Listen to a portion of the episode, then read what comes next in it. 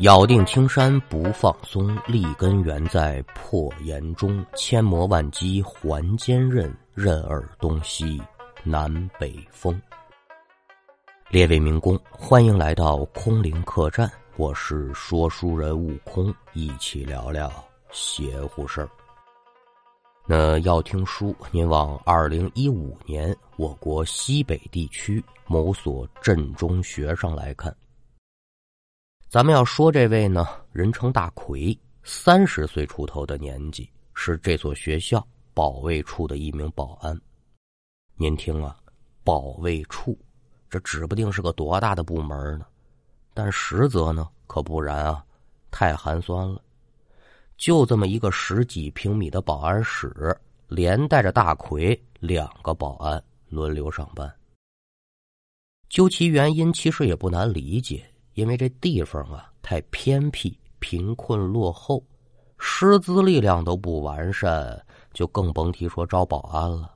人家想来一瞧这工资又忒低了，那不想来的就更甭提了。大奎为什么在这儿上班呢？多年前有打部队复员回家，一瞧自己这母校，哎呦，怎么这样了？虽然说人复员了。但是军人的职责那是牢记于心的，把手中这点复员费啊，一大部分都捐给学校了，而且人也留下来了。说别的我也干不了，但保护师生跟学校的财产安全，那我在行，这一干可就是十年。说话这一会儿呢，正是个深秋时节，按现在钟点来说，晚上九点钟左右。大奎照例在学校巡查一番，是该锁的锁，该挂的挂，该断电的断电。确定学校的人都走光之后，一切如常，自己这才回到门口的保安室，准备休息。那说休息呢，也没有单独的卧室啊，就在这屋子中央支这么一张钢丝床，过去把屋里的灯熄灭，往床上一躺，收音机打开，闭眼睡觉呗。约么睡到了晚上十点钟左右，他就听见呢，外面先是传来一阵轻微的沙沙声，紧接着呢就是哗啦一下。虽然说这两种声音都不是很大，但大奎何许人也？当过兵的人，行武的出身，警觉度自然是高的，立马可就把这眼睛给睁开了，站起身来，借着月光往外仔细观瞧，嗯。一没有人，二没有小动物，而那声音呢，也就消失不见了。只是如此，这大奎还是不放心，大跨步的来到了门口，将门一推开，在学校大门里里外外检查一遍，确实没有东西。可也就在大奎转身准备返回保安室的时候啊，这眼光往教学楼那一扫。影超超的，可就瞧见呢，远处有这么个人，正在月光之下朝着教学楼的方向行进。嗯，这还了得！一见有人进了学校，大奎心里立马想起刚才的响动了。哦，这是进贼了！这还了得！大奎是连闪一遍，口中暴喝一声：“站住！什么人呢？”说着话，蹭蹭蹭。大跨步的可就朝这人追，大奎这么一喊一追，您琢磨啊，按理说，甭管说前头站的是谁，准得吓一跳，下意识的动作就是回身看，再有其他的动作吧。可眼前这人呢，没有。大奎这么一嚷嚷，没有一点惊吓的表现呢，头都不回。大奎，你不是追我吗？前头这人叉叉叉迈开步子。也跟着跑，大奎一瞧，好小子啊！我还能让你跑了？脚下加劲儿，可就追。没成想，大奎这么一加速啊，前头这人也跟着加速。没几秒的功夫，这人一脑袋蹭钻进教学楼通往二楼这楼梯口了。大奎一见人上二楼了，心里头也就不着急了。为什么呢？教学楼一共就两层。而且就这么一个楼梯，教室的门可都锁住了。所以呢，侄儿说你敢上二楼，那你就是进了死胡同了。想跑跳楼吧您嘞！心里头这么想着，大奎可就来到了二楼的走廊之上，左右一看呢，发现这走廊上没人。火，难不成是真跳楼了？可敢等大奎靠着围栏低头往一楼一看呢，楼下也没人。既然说没跳楼，那就剩一种可能了：这人呢，藏教室里头了。但咱前文书可交代过，这教室的门都是锁着的。如果说这人想进教室，那就得破门。但大奎至始至终他也没有听到破门发出的响动啊，心中存疑，但依旧是一间教室接着一间教室的确认。可是呢，这一圈下来，大奎发现整个二楼所有的门锁都是完好无损，这就奇怪了啊。这人上哪儿去了呢？自己是一边提防小心的找这个人，一边就琢磨。思来想去，嗨，我这不叫百密一疏吗？这门锁着，门上头还有一小窗户呢，他能顺着那儿爬进去。想到此一劫，有心可就开窗直接进去找。但是呢，教室里太暗了。学校的总闸关着，他也开不了灯。这要是贸贸然的闯进去，能不能找到人，咱们先放一边万一说此则子暗处给你来一闷棍，那可就难受了。大奎一琢磨呀，别介了，我先上保安室呢，把教学楼这总闸给打开，拿上趁手的家伙事儿，我再进来找人。心中打定了主意，这大奎可就不闲着了，噔噔噔噔噔噔噔下二楼，直奔保安室而去。期间，他也担心这个责人趁机逃跑啊，可以说行进的过程是一步三回头。你小子给我等着啊！什么地方你都敢来。这边进到保安室，把总闸一开，顺着门后取出一根木棒，可就准备再次进楼了。可也就在大奎刚出保安室这时候啊，就听到大门外传来一个苍老的声音：“大奎呀！”一听有人叫自己的名字，大奎连忙扭身朝外看，就见大门之外呢，此时正站着这么个老头哎呦，看这年岁可是不小了。敢等大奎看清来人样貌之后，猛然可就一愣。这个，您怎么来了？您列位可能就得问了：这来人是谁呀？书中代言，老爷子姓魏，是这所中学的一名老师。但是说话这会儿呢，老爷子已然退休十几年了。虽然说人已然退休，但一直心系学校啊。开书咱交代过了，这学校的条件不老甚好的。这老爷子自打在这所学校任职之后呢，每个月得说是赚来的工资一大半又交还给学校了。这十几年来对学校的资助就没断过。到了退休之后，儿女们也都是相继的成家立业，老爷子呢更是把自己的退休金都拿出来赞助学校。这还不算啊，一有闲暇时间。外头啊，捡些个碎纸壳子、易拉罐、饮料瓶啊，这玩意儿能换钱呢。换来的钱攒够了数，一分不留，再捐到学校。这一捐呢，又是十几年。听到这儿呢，您可都明白，人家魏老爷子这个善举啊，是自发的，没人强迫他。但旁人呢，可就看不过去了，也不止一回的劝，说老爷子。您这退休了就得懂得享受生活，安享晚年，好好养老不就得了吗？还受这个累干嘛呀？但人家老爷子呢，每次一听这些话，就回一句：“你们别说了，我是自愿的。再苦不能苦孩子，再穷啊，咱不能穷教育。只要说老魏头我还能动。”这钱我就得接着往下捐，这破烂我就得接着捡。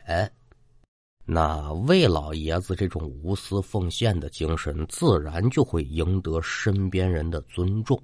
大奎就是其中之一。速来速往的呢，老爷子也来学校里溜达。只要说大奎瞧见了，甭管离得多远呢，都得往上迎。今天一瞧，这大半夜的，老爷子怎么来了呢？这是谁把您惊动来的呀？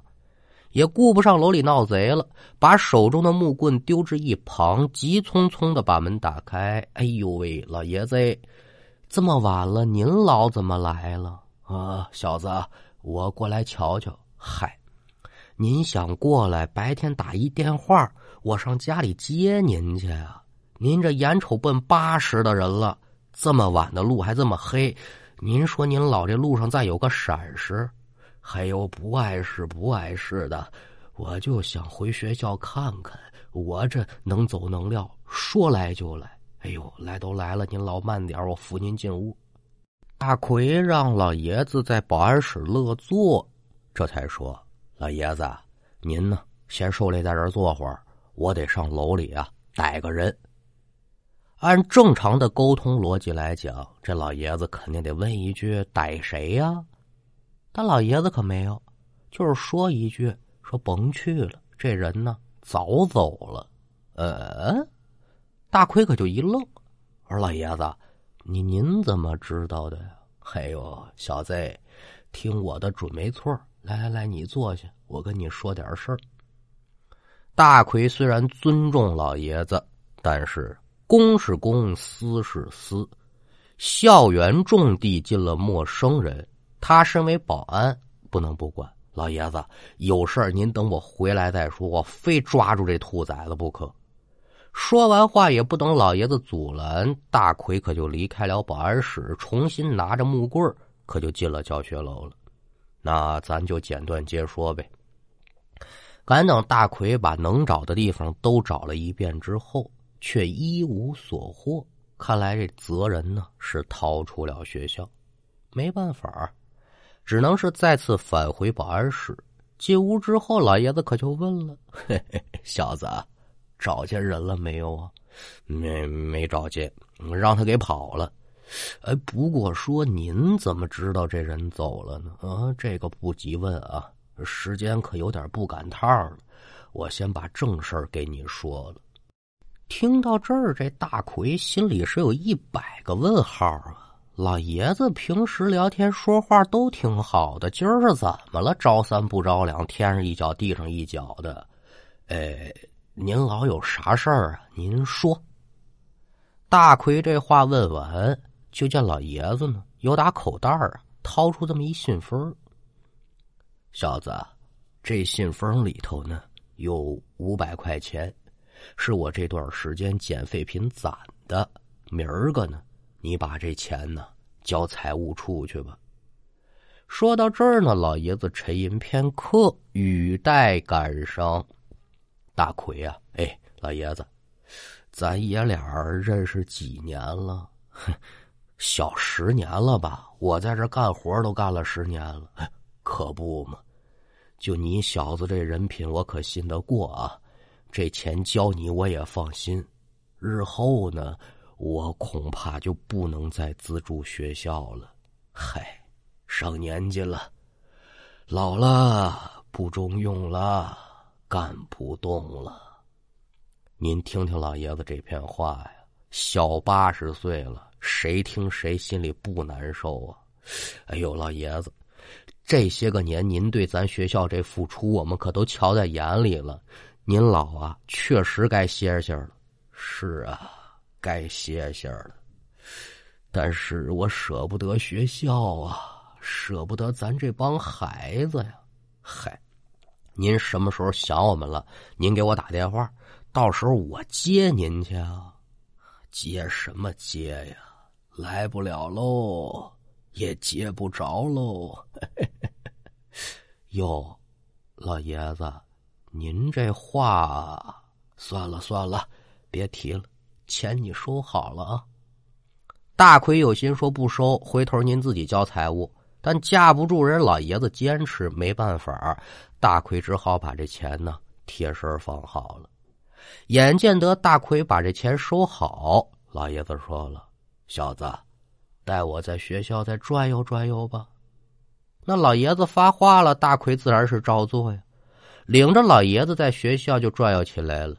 转可是转，大奎心里这疑问是一个接着一个。之前那贼到底是谁呢？他怎么离开的这学校呢？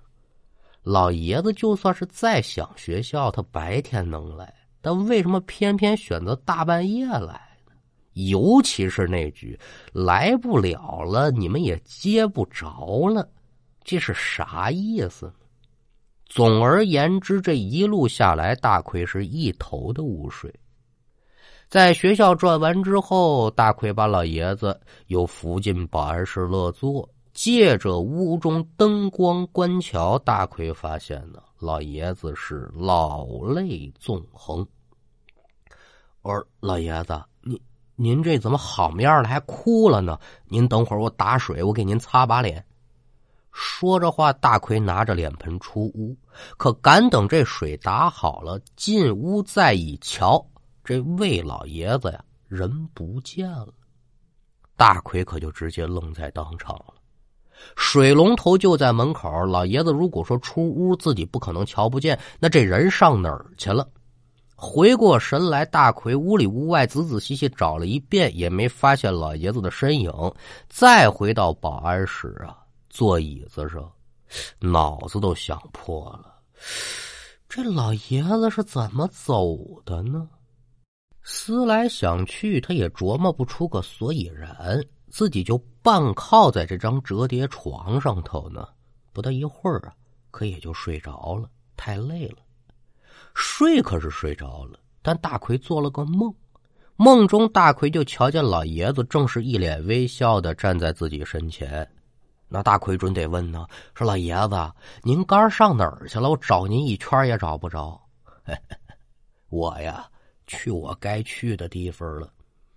刚才呢，怕你小子害怕，我也没明着说。借这梦呢，我告诉您怎么回事儿啊？您老说怎么回事啊？说起来可就有点伤感了。这天晚上的八点多钟，老爷子是突发心梗，人送到医院之后就已然不行了。老爷子临行之前呢，挂念着学校。就准备再看一眼学校，把这段时间卖废品的钱留下。所以老爷子这魂魄拿着这信封，可就来到学校了。本想着说我自己偷摸进去瞧一眼，把钱扔下，给大奎托个梦，说一声就得了。但谁知道大奎这警觉性这么高，听见动静人家就追出来了。也就是说，大奎听到那动静出来，看见那人，他不是别人。就是已然故去的魏老爷子，眼见得大奎追出来了，老爷子担心说：“我没法解释，那也就只好隐去身形，再次回到学校门口，赶等大奎二次进楼，把他叫住，这才有了咱前文书说的这些事儿。”大奎听完老爷子的讲述，那也是哭了个稀里哗啦呗。老爷子连忙可就劝：“别哭，别哭啊！”人活一世，草木一秋，生死二字嘛，再正常不过了。只不过呀，老头子，我是真舍不得咱这学校啊。现在我是走了，但是呢，孩子你呀，你可得守住了本心，为咱这学校多做贡献。挣的是少点但是啊，子是当为了这些孩子们了啊。这话我可给你说开了，我也就没遗憾了。我得走了。说着话，老爷子是消失不见。大奎呢，也是机灵一下，由打梦中醒来。那这书给您说到这儿，大奎心中的种种疑惑就算是得到解答了。但是魏老爷子去世这消息，可让大奎久久不能平静啊！怎么能够呢？我还睡觉。睡得着吗？辗转反侧，直到第二天天明，校领导到达学校，大奎是不隐瞒，将昨天晚上的经历一五一十的可就给说了一遍，又把庄前这信封给拿出来了。校领导一听说怎么回事儿，这这不能吧？连忙打电话一确认，果不其然，正如大奎所说一样，老爷子于昨天晚上八点多一点心梗过世。这个消息呢，可以说是让所有人都顿感悲痛啊！老爷子为这学校付出了一辈子，临了了还放不下学校。